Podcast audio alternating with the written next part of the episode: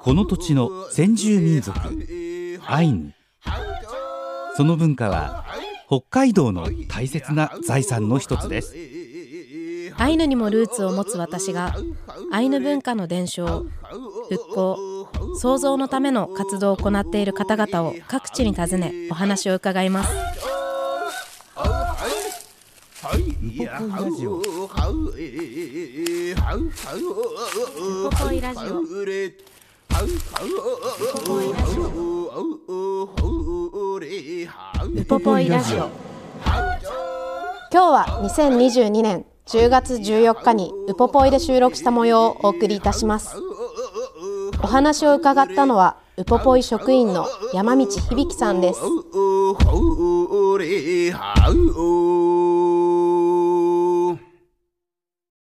イランカラプテ高山秀樹です。イランカラプテ関根麻也です。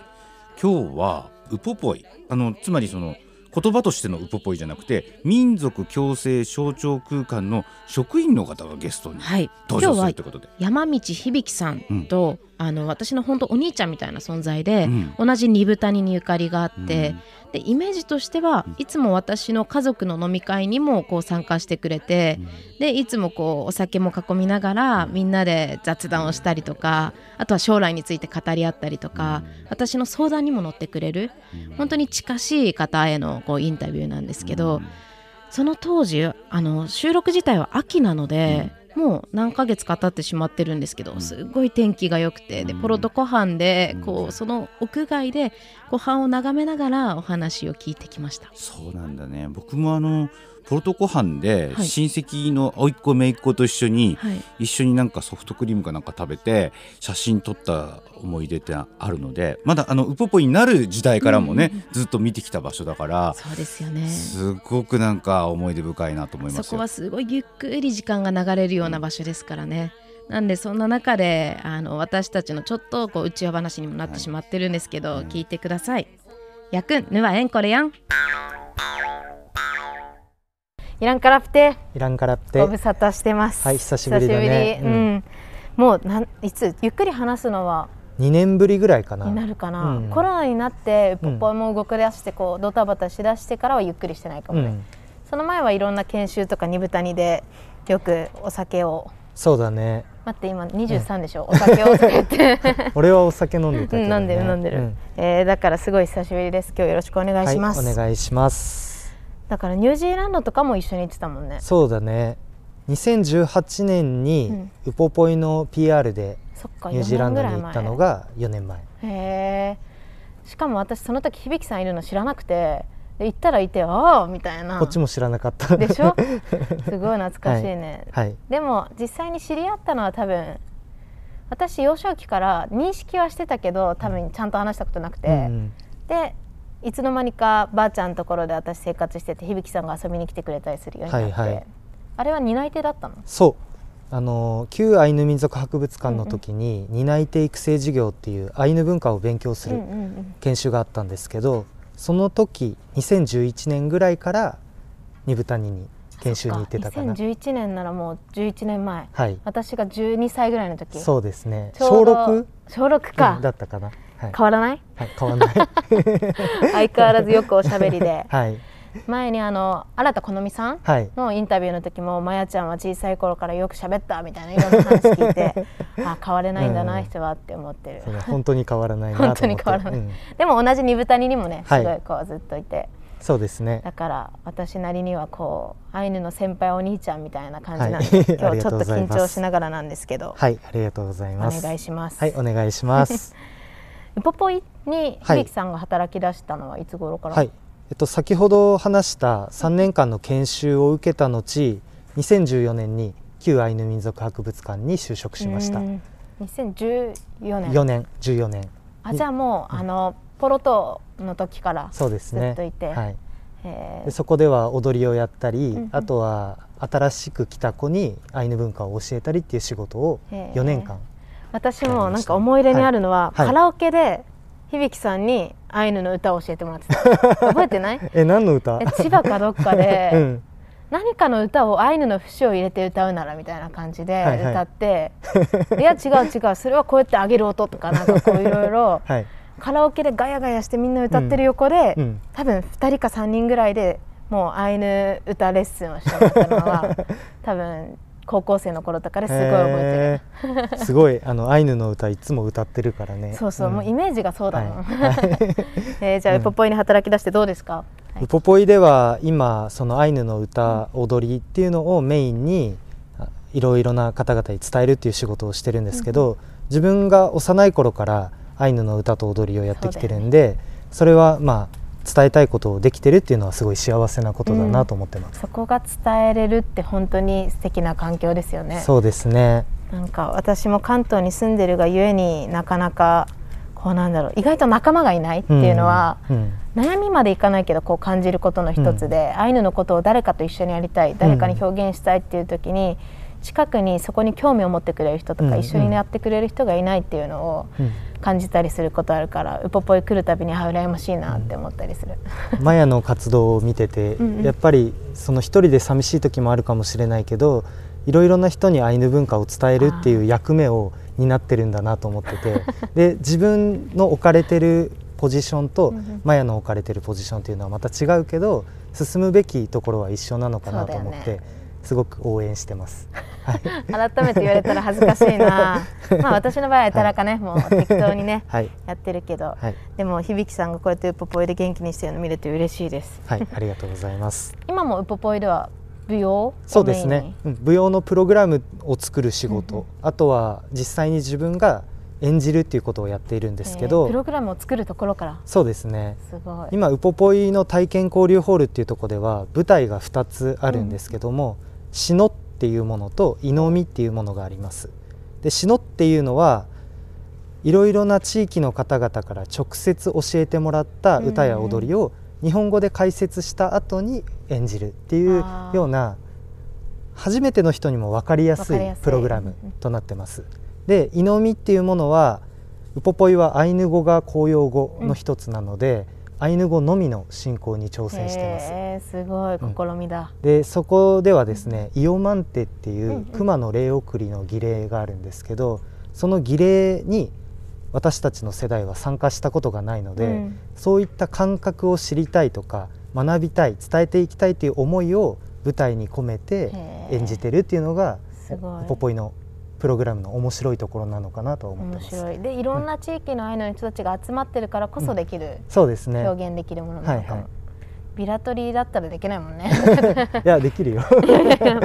でもすごい、でイオマンテも、うん。なんだろう。入り口としてこう、熊を殺して魂を送るっていうのが、うん。情報として入ってくるよりもそうやってこう表現の世界で入ってきた方が、うん。よりこうアイヌの精神文化みたいなのがうん伝わるのかなと思って。私が前確か見に行ったのはその説明日本語で説明するシノンの方だったと思うんで、次回じゃあイオマンテの方もそうですね。見に行かないとアイヌ語のみの進行なんで全部多分アイヌ語わかると思うけど それもまた面白いところなのかな確かに確とかに。思ってます。確。かに。はい。その横で日本語で解説して台無しにするのね。そうそれだけはやめて。やめるやめる、えーでもはい。イオマンって本当に映像でしか見たことない世代だからうん。嬉しいです、なんか今の人たちって熊を殺すとか殺したいわけじゃなくて、先人の思いとかやってきた感覚を知りたいっていう方が強いと思うんだよね。技術の継承もあるし、言葉も祈り言葉があって。そうそう。うんうん。それが自分たちのアイデンティティにつながってくるからそこを意識した舞台なのかなとは思っ。でそんなの構成からしてるんですね。うん、、そうです。かっこいいはな、、はい。つの間にかなんか遠いお兄ちゃんになっちゃってるじゃないか。遠くはないけどね。はい。へそれが見どころのあのプログラムです。はい。えす。ごい。ふんふんへえアイヌ語だけのそういうイオマンテっていうのが再現されてんだね。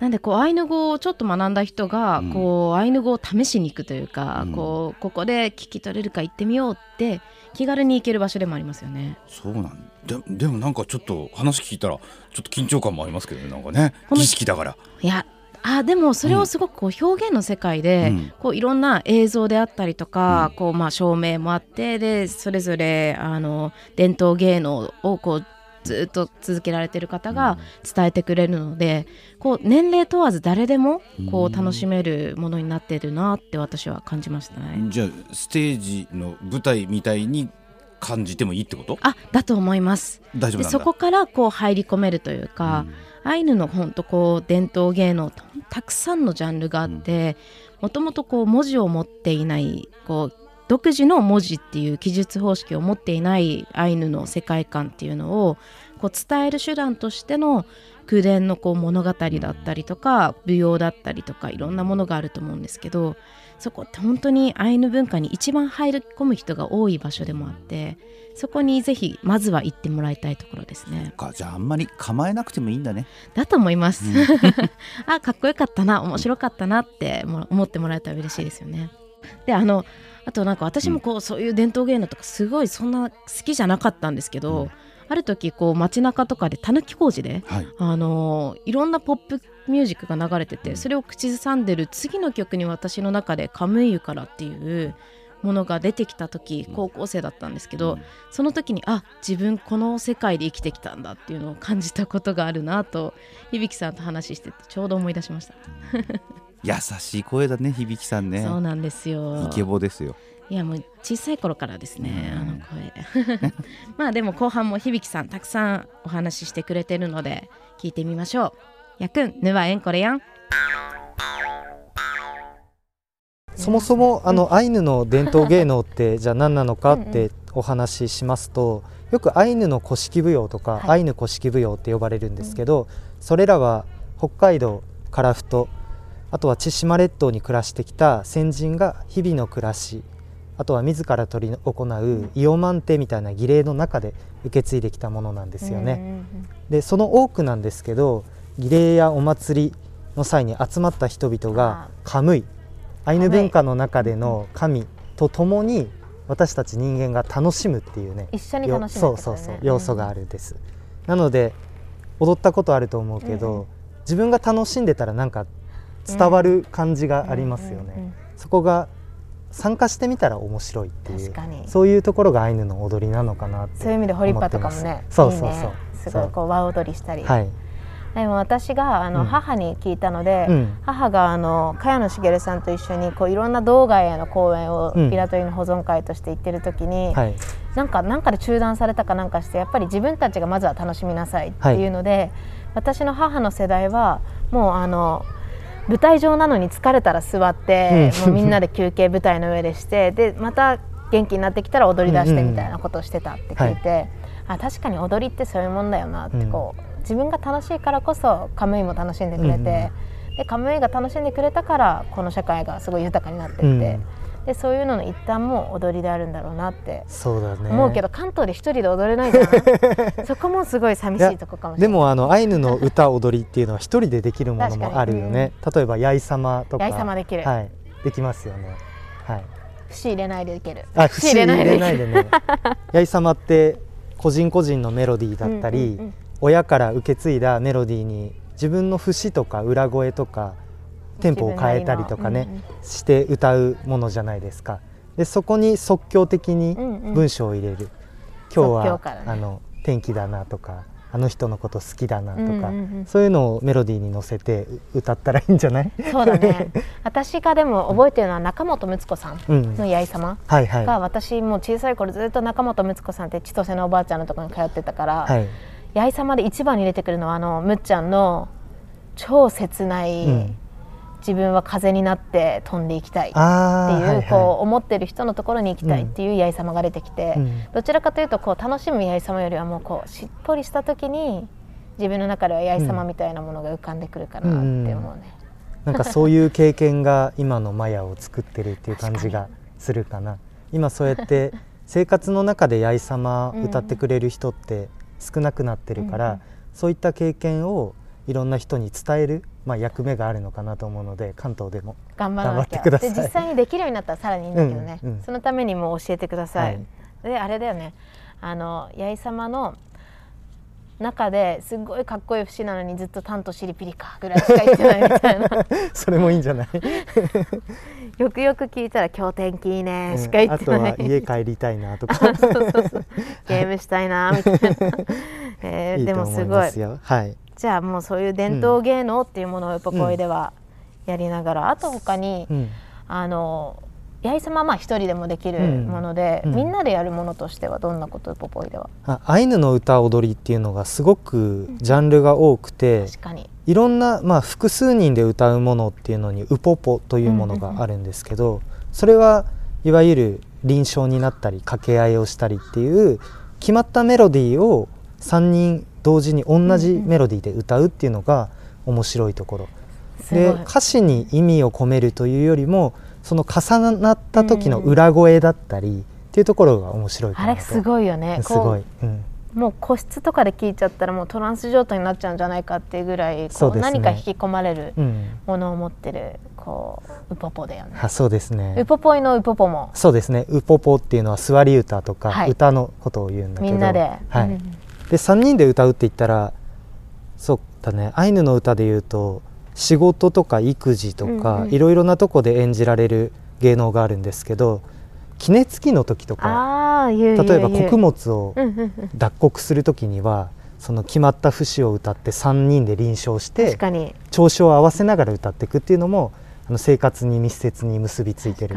楽しむだけではなくて作業効率を上げるっていう意味でも面白い芸能そういう意が、味で同等のあの畑とかの歌とかも多いよね、はい、あそうですね。あの作業する。植えたりね、はい、ちょちょいだね。刈り取ったりとかね。刈り取ったり、はい。はい。へえあ言っちゃった労働家ですね。あそうですね。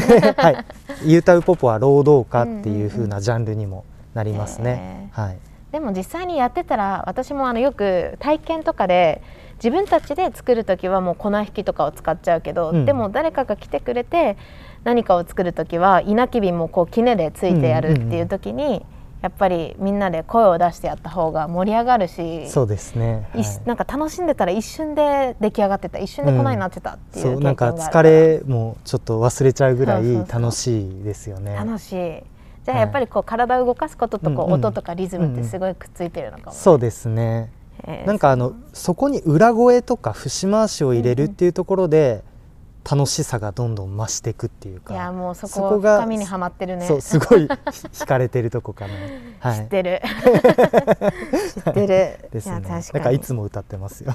いやもうそのイメージある。だから私安易に響さんの前では歌わないもん、きっとあそう。歌ってほしかったけど。まあいやそこはねって言われる絶対、はい。でもそれが嬉しいけど、はい。へえでも本当にいろんな意味の歌があって、うん。そうやってこう楽しむためのものもあれば、うん。今で言うと例えばこうコロナみたいな何かがあった時、何か怖いもの力の及ばないものが来た時に、うん。うん。こう伝える歌とかもうんやったりするんですか、そうですね。アイヌっていうのは目に見えないものがすごい昔だと怖いじゃないですか、例えば病魔とか、うん。そういった時には足を地面にまああドンドンと鳴らすように踏みしめて、ーうんうん。で声を出すほほとか、うんうんうん。そういったものを出すんですけどよりあの怖い声でなんていうんですかね掛け声を入れていくみたいな、そういうところがまあ面白いですよね。その声と音で病魔を払う。昔で言うと天然痘とか、そういったものですよね。例えば「ハウッハウッ」っていうようなこういうすごい怖い声とか「ヘイフーンヘイホーホー」みたいなこういう感じの音で払っていくっていうのはありますね。小さい頃、はい。居眠りしてる時に、どっかの宴とかでも寝ちゃうのにその声聞こえた瞬間ビクって起きたの覚えてるの。もうあの、うん。体どっかから落ちるんじゃないかってビクってなるのそれ。でも本当にうん。なんかそこがアイヌらしいなって思うところもあって、こういろんなものに魂が宿っていて意味のあるものがカムイになり得る社会の中で、うん。うんと全てをこう崇めたりとか、はい。カムイにお願いしてるだけじゃなくてこうある意味威嚇したりとか、はい。対等に立ち続けるっていうのが、はい。ああぽいなってそうですね。思うよ本当にその対等に考えていくっていう精神っていうのが、まあ、日本とはちょっと違った考え方ですよ。ね。なそこが面白いところではありますね。はなんい、かあるよね。あの、私それこそむっちゃんので覚えてるのは「いえー一景上滑稽」ってこうあなんはいはいはい。か地震あったらはい。地を沈めるとか、はいはい。なんか人間が力及ばないことのはずなのにそこに立ち向かっていくぐらい対等であるみたいなの、すごい面白いなって思う、そこすごい面白いと思います。はい。でも私が寝てる時には言わないで わかりました。ちょっと起きちゃうから。ビクッとしちゃうから。うん。はい。で今までこう聞いたいろんな歌の中で、はい。こうアイヌ独自というかこうはい。独特なこう声の出し方だったりとか、はいうん。踏み方とかってあると思うんですけど、うん。はい。ちょっともしよければはい。教えてください。例えばなんか女性と男性でも違うんですけど、歌とか踊りっていうもので男性でいうとタップからっていう、うんなんていうんですかねカムイをもてなしたり、うんうん。感謝を申し上げたりっていうようなそういうような時に節回しで聞かせるものがあるんですけどで、まあ、僕がやってるのはビラトリ町二部谷のものなんですけど、声をこう震わせたり裏声を入れたりっていうのをじゃあちょっとだけやってみおますね。はい。お願いします。ハウエヘランネハウエハヘランネハウエハウヘランネハウエエランホエアエンっうん、ていうような感じです。いい声してはますね。相変わらずいいイライケレ声してますね。イライライケレこれがタップからって言って普段の声とちょっと違う着飾った、飾った声でうん。節回しを入れたり裏声。あとは声を切ったりっていうでこういう技法が一曲の中にもすごいふんだんに入ってるっていうのがまあ面白いところ。そういうのははどうやって勉強されるんですか？そうですね。もともとアイヌの歌踊りっていうのは小さい頃からやってたんですけど、家におばあちゃんの CD があって、うん。でその CD を聞いてみなって言って親からもらって聞いた時に自分たちが出してる声と違うっていうのがうん。最初のなんていうかな。あの出会いなのかなと思ってて、うん。でそこからすごい聞き込むようになってアイヌの歌っていうのが好きになったんですけどでその思いだけをずっと持って踊りはやっててで大人になった時に白老でいろいろな人たちの声を聞いたり、ビラトリでも聞いたり、アカンでも聞いたりっていうようなことをしてこのアイヌの歌っていうのに惹かれていったんですよね。へはい、なんか私すごい申し訳ないけど中学高校ぐらいのことは、うん。響さんのミュージックプレイリストにはほとんどこんなのばっか入ってんだろうなって思ったことあるの 今思い出した。えでもそんぐらい本当に好きだからこそでもあるよね、そうそうですね。なんかはい。アイヌの人であってもなんか工芸はできて、うん。でも言語とか歌はあんまりって人もいれば、歌歌うけど手作りはそんなとかこううん。今って本当にいろんなアイヌの人たちがいて、うんでもそれぞれが役割あったりそれぞれがそれぞれの活躍できる場所表現できる場所があって私はそれがそれですごい素敵だなと思ってて、はい。でそんな中で歌っていうのも響さん方みんなこう憧れの存在ではあるのに私が全然こうたどり着けない場所だからなんかそのところで活躍してる響さんかっこいいなって思ありがとうございます。うなんかみんないる前で褒めたら恥ずかしいな。そうですね。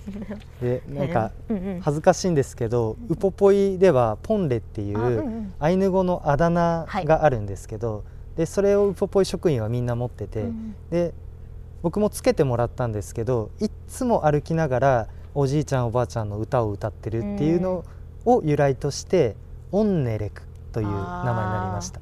オンネのレック、はい、オンネっていうのは年寄り、うんうん。レっていうのは声なんですけどで年寄りの声ではないんですけどそうなれればいいなっていうような思いも込めて、はい、オンネレクでもどんどんどんどん歌も渋くなっていくんだろうね、響さんの。10年20年いい30声になっていくんだろうね。はい、へえすごいな。それを目指したいなとは思ってますね。かっ。こいいね。はい。でもそうやってこうオンネレック自分のこうポンレうん。もだけど普段からこう歌うことで自分の家族だったりとか周りの人たちからの反響とかある、なんいか。つも歌ってるから、うん。うんまた歌ってるなぐらいに思われてると 思います。えでも私羨ましいなって思うのが、響さんの娘さんうん。が私の場合は小さい頃アイヌの言葉は流れてたけど歌が日常にあったわけじゃないから、そうやってこう身近に見れるお父さんっていう存在がいつも歌っててかっこいいのってきっと将来すごい憧れのパパになるんだろうなとそうなれればいいなと思って家でも歌ってるんですけど。もう英才教育だね。そうですねしたら踊ってくれますけどね。あーすごい、はい。い、い話聞けた、はい。もうありがとうございます、はい。こちらこそ。いやいらいけれ、はい、はい、いやいらいけれ。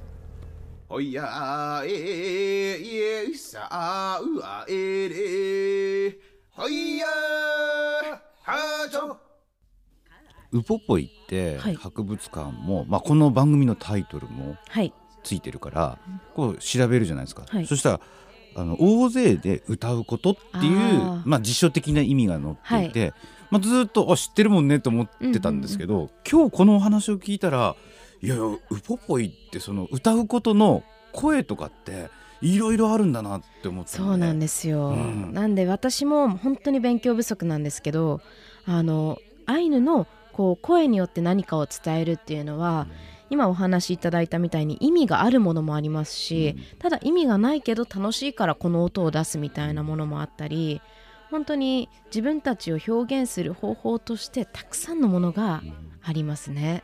そうか。じゃあウポポイって一言で言っても、うん。いろんなこう方向性にこうつながって広がると思いますね。え。それにしてもあの職員の山道響さん、はい、おしゃべりはすごく優しい声だったじゃないですか、ひとたび歌ったらもうすごいなんてオペラじゃないけどうん。声が変わるっていうの、そうなんだ、うん。アイヌ独自のこう発声みたいなのがあるって言われていて、で私はあまりできないんですけど、うん。こう響さんはもうそれをずっとずっとこういつもアイヌのこう昔のおじいちゃんおばあちゃんの歌を聴きながら練習するこうストイックな方なのでなんでこうこの時代にこうある意味過去というかこうもう亡くなられちゃってる方も多いんですけどおじいちゃんおばあちゃん世代のものを一生懸命受け取ろうとしている方の一人でもありますね。そして今まさに娘さんにそれをもううん。伝承しつつあるっていうね、そうです。多分。なんで私の地域では比較的最近までウポポとかも裏声とかも使わずに今風な歌い方アイヌの歌の中でも今風な歌い方をする方が多かったんですけど最近やっぱりこう節回しだったりとかもきちんと受け取れたらでその上で選択できたらいいのかなっていうので学んでる方も増えてるのでなんで響さんみたいな方がこう娘さん含めて増えてったら嬉しいですよね。まあ、今日は本当に一節だけでしたから、こう全編通してというかね一曲丸ごとね、はい。ちょっと聞いてみたくなりましたね。はい、ウポポイってお願いしてみますかね。あぜひよろしくお願いします。やってみましょう。いやー今週はもう文字通りこの番組のタイトル通りの内容だった、もうウポポイラジオですよこれはもう完全に。そうですね。改めて聞くとうん。本当だ。ウポポですもんね。そう。いウポポから来てる。一個足りてないのがマヤさんの歌だなあら。私子守歌は得意なのでどこかであの朝あ8時からなんですけど、はい。眠たい時に歌ってみますね。朝か ら子守歌。子守歌は得意なので歌います。じゃあ作品として聞いてもらいましょう。はいぜひ。ぜひぜひ。楽しみにしててください、はい。来週は？来週も響さんにお話を伺ってるんですけど、では具体的にウポポイでどんな体験ができるのかどんなものを見れるのかであったりとか、うん。あのそういうところも伺ってるので、うん情報として楽しみにしてください。確かなんかオリンピックの聖火ランナーもやってらっしゃいましたよね。あやってますやってますそんな話も聞けたらいいな。あ、うん。伺ってました、うん。よね？ね。よし。なんでうオリンピックの聖火ランナーされてるので、その時の思いも聞いてきたので、来週も楽しみにしていてください。はい、来週も歌聞けるかな？どうですかね、うん、いやウポポイラジオにしましょう。しましょう。やくん、スーヌカランロー、また来週。バイバイ